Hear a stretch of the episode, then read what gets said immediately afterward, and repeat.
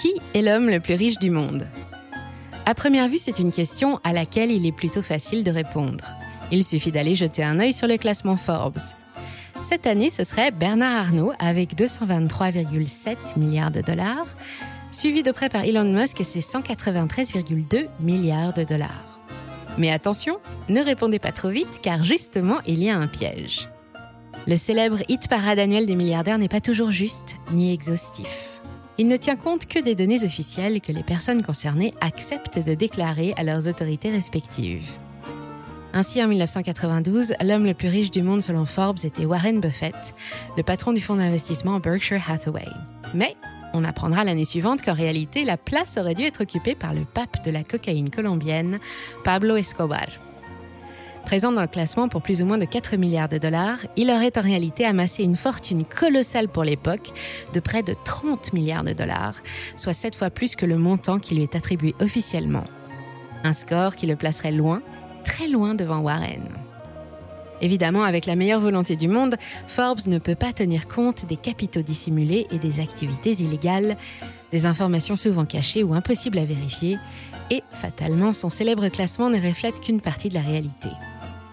C'est toujours le cas aujourd'hui et c'est Elon Musk lui-même qui l'a fait remarquer lors d'une interview le 3 avril 2022. En 2021, c'est lui qui dominait les débats et quand les journalistes de chez Forbes lui ont demandé quel effet ça lui faisait d'être l'homme le plus riche du monde, il a répondu qu'il ne savait pas parce que ce n'était pas le cas. Le président russe Vladimir Poutine était déjà beaucoup plus riche que lui. Il en est toujours persuadé et il n'est d'ailleurs pas tout seul à penser cela. Parmi les médias et les spécialistes politiques, ils sont nombreux à avoir tenté d'estimer la fortune de l'homme fort du Kremlin, à la tête du plus grand pays du monde depuis 1999, une opération délicate et des résultats à prendre avec une grande prudence, mais un chiffre qui fait rêver.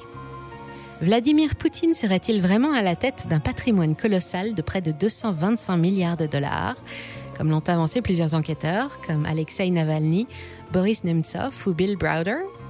Ce ne serait pas vraiment étonnant. Alors, aujourd'hui, je vais vous raconter comment ces enquêteurs de l'officieux ont fait pour parvenir à un tel résultat, et vous pourrez vous faire votre propre idée.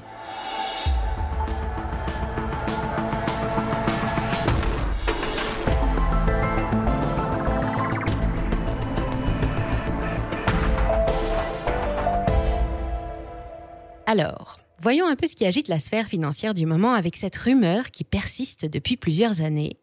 L'homme le plus riche du monde ne serait pas celui qu'on croit.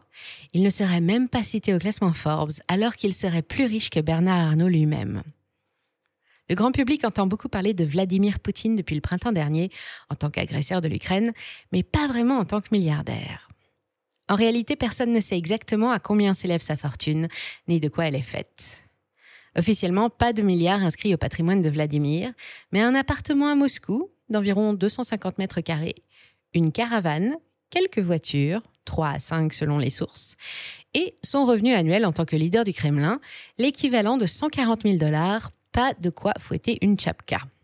Oui, mais voilà, après 24 ans passés à diriger la Russie d'une main de fer, et avant ça 30 ans à grimper les échelons du KGB jusqu'à en prendre la tête, autant de pouvoir attire forcément l'argent. Beaucoup d'argent. Et les déclarations de patrimoine ridicule du président ne parviennent pas à convaincre ses opposants qui ont décidé de mener leur propre enquête. Selon eux, pendant toutes ces années de service à la Russie, Vladimir Poutine aurait installé un système de corruption à grande échelle dont il serait le bénéficiaire principal, ainsi qu'une poignée de riches oligarques parmi ses amis. Grâce à ce réseau, il aurait accumulé illégalement des dizaines de milliards de dollars, selon les estimations les plus optimistes. Un homme aussi puissant que lui, qui porte des montres à plusieurs centaines de milliers de dollars, qui coûte chaque année un milliard de dollars à l'État russe, soit l'équivalent de 0,2% des dépenses, l'ours de Moscou, le stratège impitoyable, cet homme-là ne serait pas plus riche que le cadre russe moyen? Hmm, Pas très crédible, c'est vrai.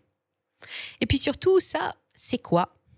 Cet incroyable palais blanc trône au sommet d'une parcelle forestière de 7000 hectares face à la mer Noire, à quelques kilomètres de la ville russe de Gelendzhik. On l'appelle le Poutine Palace. 17 691 mètres carrés de grand luxe, avec 2000 mètres carrés de serre jardinière, une chaufferie de 200 mètres carrés alimentée par sa propre station de pompage de gaz et son puits de pétrole. On y trouve aussi une église, un amphithéâtre à la romaine, Une antenne relais pour mobile, deux héliports, une patinoire et un ascenseur privé direct sur la plage. Une plage qui offre un horizon vierge de toute activité humaine, puisque la zone est interdite à toute embarcation. Le prix de cette merveille, plus d'un milliard et demi de dollars, mais la facture n'est pas encore fixée. Le bâtiment est trop humide, les malfaçons nombreuses et le palace est toujours en travaux depuis près de 15 ans. Si le président souhaite s'y rendre, il faudra qu'il se contente des 2500 mètres carrés de la guest house, la seule à être décemment habitable. L'existence de ce site exceptionnel a été révélée en 2020 par l'avocat russe Alexei Navalny, lauréat du prix Sakharov pour la liberté de l'esprit, dans le cadre de la guerre intensive qu'il mène contre la corruption qui gangrène les hautes sphères de son pays. Dans une vidéo publiée le 19 janvier 2021 sur YouTube et qui a déjà été visionnée plus de 125 millions de fois, il décrit un homme qui selon lui a perdu la raison et s'est noyé dans son amour du luxe et de la richesse. Il explique comment Vladimir Poutine aurait financé la construction de ce Taj Mahal, en plus de son incroyable train de vie, à coups de pots de vin et de pression. Navalny s'inquiète aussi de la présence d'un aigle à deux têtes en or qui domine le portail d'entrée du Poutine Palace, le même que celui du palais impérial de l'Ermitage, ce qui en dit long sur l'état d'esprit du président russe. Mais attendez une minute, le Poutine Palace n'appartient pas à Vladimir Poutine. Son propriétaire est Alexander Ponomarenko, un homme d'affaires russe, et il aurait acheté le lieu pour en faire un domaine touristique. C'est ce qu'il répond aux journalistes quand on lui demande. Il a lui-même acheté un certain Chamalov en 2011 via l'une de ses sociétés basées à Chypre pour, tenez-vous bien, la somme phénoménale de 123 000 dollars, 10 millions de roubles, ou autrement dit pour une bouchée de pain. C'est pourtant le montant qui figure dans les comptes de la société en question que Navalny aurait consulté et qu'il expose dans sa vidéo. Et ça ne s'arrête pas là. D'abord, Ponomarenko est lié à Vladimir Poutine par des amis communs qui fréquentent le même cours de judo. Ensuite, l'ancien propriétaire, Chamalov, est manager dans les cuisines du palais et Ponomarenko est régisseur. C'est une holding, Investroy, qui a repris la gestion globale du domaine, forêt et verger inclus. Chez Investroy, on ne trouve que des proches de Poutine, des anciens des services secrets ou cadres de la sécurité du président, et tous sont aujourd'hui employés sur le domaine, logés dans l'une des somptueuses villas construites le long de la côte, face à une mer de cristal qui ne danse que pour eux, et financées elles aussi avec de l'argent d'origine inconnue. Enfin, pas si inconnu que ça, selon Alexei Navalny. Arrêté dès le début de l'année 2021, il purge actuellement une peine de prison de 9 ans pour avoir révélé un scandale dont le pouvoir se serait bien passé. En réalité, ce n'est même pas lui qui a fait connaître le Poutine Palace au reste du monde. Dès 2012, pendant que se préparait la crise de la Crimée, Boris Nemtsov publie un rapport très critique intitulé La vie d'un galérien, palais, yacht, voitures, avions et autres accessoires. Nemtsov est un ancien politicien russe proche de Navalny, et les deux hommes avaient prévu d'organiser une manifestation ensemble pour protester contre la situation économique critique, quand Nemtsov s'est fait assassiner le 27 février 2015. Selon les résultats de l'enquête, il s'apprêtait à sortir un autre rapport, cette fois sur la présence de l'armée russe en Ukraine. Navalny a accusé Poutine, mais quatre suspects sont arrêtés et emprisonnés.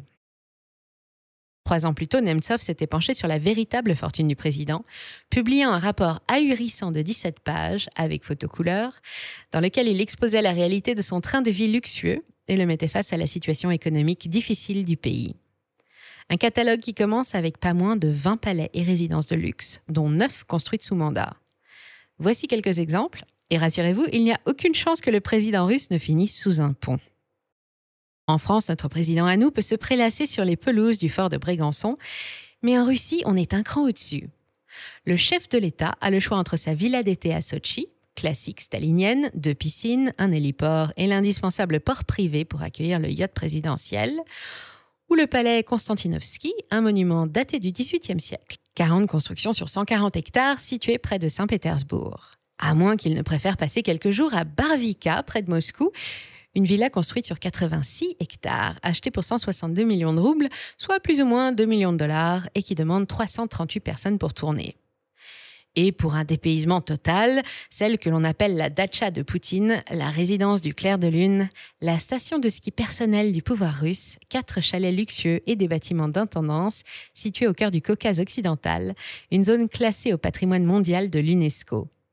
Enfin, sous le numéro 17 sur la liste, on retrouve notre Poutine Palace, le palais de Gelenzik.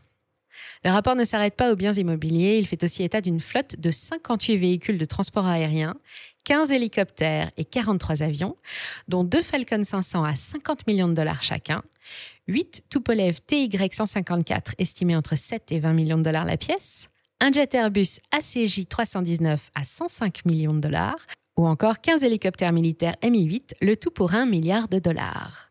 Nemtsov détaille ensuite une liste de palaces flottants à faire rougir Bernard Arnault. Le yacht présidentiel, 53 mètres, équipé d'une cave à vin, d'une piscine avec cascade et vue panoramique, aurait coûté 15 millions de dollars et il faut dépenser chaque année 1,5 million pour l'entretenir. C'est un peu moins que pour l'Olympia, le diamant de la flotte russe qui demande 1,8 million de dollars, construit en métaux et bois précieux avec jacuzzi, colonnade et baignoire en marbre. Après les bateaux viennent les voitures, puis les montres, une collection impressionnante qui comprend une A, Lange et Sonne, en saphir, rhodium, or et platine, estimée selon lui à près de 400 000 dollars, une honte face aux millions de Russes qui ne mangent pas à leur faim. Il ne détaille pas les vêtements, le contenu des caves, les bijoux, les œuvres d'art et autres biens précieux. En tout, il y en aurait pour près de 5 milliards de dollars. Nemtsov publie ses sources et accuse Poutine d'avoir détourné des milliards d'argent public pour financer ses incroyables goûts de luxe. Il a relié tous les biens cités au Kremlin au moyen de témoignages ou en enquêtant sur les sociétés propriétaires ou qui ont participé au financement, mais en dépit de tous ces efforts, nulle part, dans aucun document officiel n'apparaît le nom de Poutine, et ni Nemtsov ni Navalny après lui n'ont réussi à prouver leur dire. Normal, le président se cacherait derrière des dizaines de sociétés détenues par des gens de confiance qui prêtent leur nom et assurent le rôle de gardien en échange d'une vie plus que confortable. En juin 2022, une poignée de journalistes rassemblés sous l'acronyme d'OCCRP, une ONG qui fait la chasse au crime et à la corruption, publie les résultats d'une nouvelle enquête menée sur la base des informations d'Alexei Navalny. En 2014, l'OCCRP avait décerné à Vladimir Poutine le prix de l'homme qui a fait le plus pour faire progresser l'activité criminelle dans le monde. Selon cette nouvelle enquête, les jets, les villas, les chalets, les hélicos appartiennent à 86 sociétés différentes, toutes de nationalité russe, des structures appartenant à des proches de Vladimir Poutine ou gérées par les prête-noms. C'est exactement ce qu'ont avancé Navalny et Nemtsov, mais cette fois, l'OCCRP a réussi à en faire la preuve, car toutes ces sociétés sont joignables sur une seule et même boîte mail, gérée cette fois par un autre partenaire historique du pouvoir, la banque Rossia. Hum, la boulette. Les deux hommes avaient aussi vu juste en ce qui concerne le montant de 4 milliards et demi de dollars, confirmé par les journalistes, mais ça ne fait pas de lui l'homme le plus riche du monde. Celui qui a lâché le morceau s'appelle Sergei Girnov. Il est russe, journaliste, mais c'est surtout un ingénieur, ancien membre du KGB, réfugié politique en France depuis 2001, poursuivi par son pays pour avoir divulgué des informations hautement confidentielles pouvant nuire à la sécurité de la Fédération de Russie. Selon lui, la fortune du président russe serait bien plus importante qu'on ne l'imagine. Dites un prix pour voir. Allez, c'est 50 fois plus, entre 225 et 250 milliards de dollars. Exit Bernard Arnault. Quant à Elon Musk, il n'est pas surpris. Apparemment, il croit sans réserve aux révélations de Sergey. Mais où serait placé tout cet argent? La réponse, c'est Bill Browder qui va la donner. Et Bill va commencer par en confirmer le montant. Selon lui, c'est bien de 200 milliards de dollars au minimum dont il faut parler. De l'argent en grande partie détourné des caisses publiques pour alimenter des sociétés inconnues aux activités floues. Elles sont chargées d'investir l'argent et prennent des participations dans toutes les grosses sociétés russes, au bénéfice du pouvoir et de son entourage privilégié, une machine aux dimensions inimaginables, l'équivalent de plus de 200 milliards de dollars. Bill était le gérant du fonds d'investissement américain Hermitage Capital Management, spécialisé sur les marchés émergents et qui a investi lui-même en Russie près de 200 milliards de dollars entre 1996 et 2005. Il disait, je cite, Mon grand-père était le secrétaire général du Parti communiste américain. J'ai décidé d'être le premier capitaliste en Russie. Dans les années 90, il a entretenu de nombreuses relations avec les hauts responsables du gouvernement, dont Vladimir Poutine, alors qu'il était encore vice-maire de Saint-Pétersbourg, mais elles se sont détériorées avec le temps.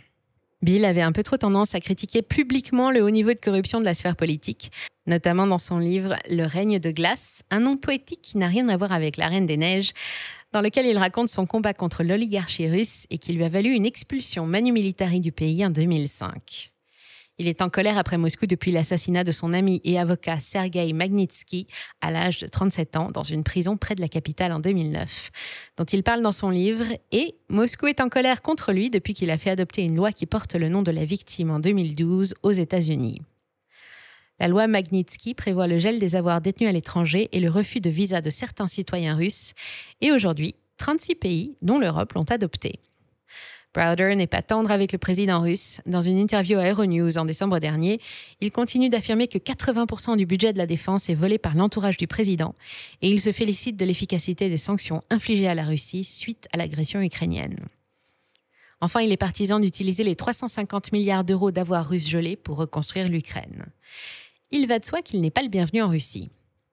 Alors, si on récapitule, de 4 milliards et demi à 250 milliards de dollars, voilà combien aurait accumulé le président en plus de 50 ans de carrière au service de Moscou, soit en moyenne 5 milliards par an. Encore une fois, toutes les informations sont à prendre avec des réserves, car même l'OCCRP ne peut strictement prouver ce qu'elle avance. Et pour Sergei Gernov, qui a travaillé avec Poutine au KGB, rien de plus normal. Vladimir Poutine sait comment effacer des traces. Ça a été son métier et sa spécialité pendant des années dans les services secrets. Merci d'avoir suivi cet épisode jusqu'au bout. Si ça vous a plu, on compte sur vous pour le partager autour de vous. Laissez un like ou une bonne note et vous abonner pour être informé des prochaines sorties. Et moi, je vous dis à très bientôt sur Money Radar.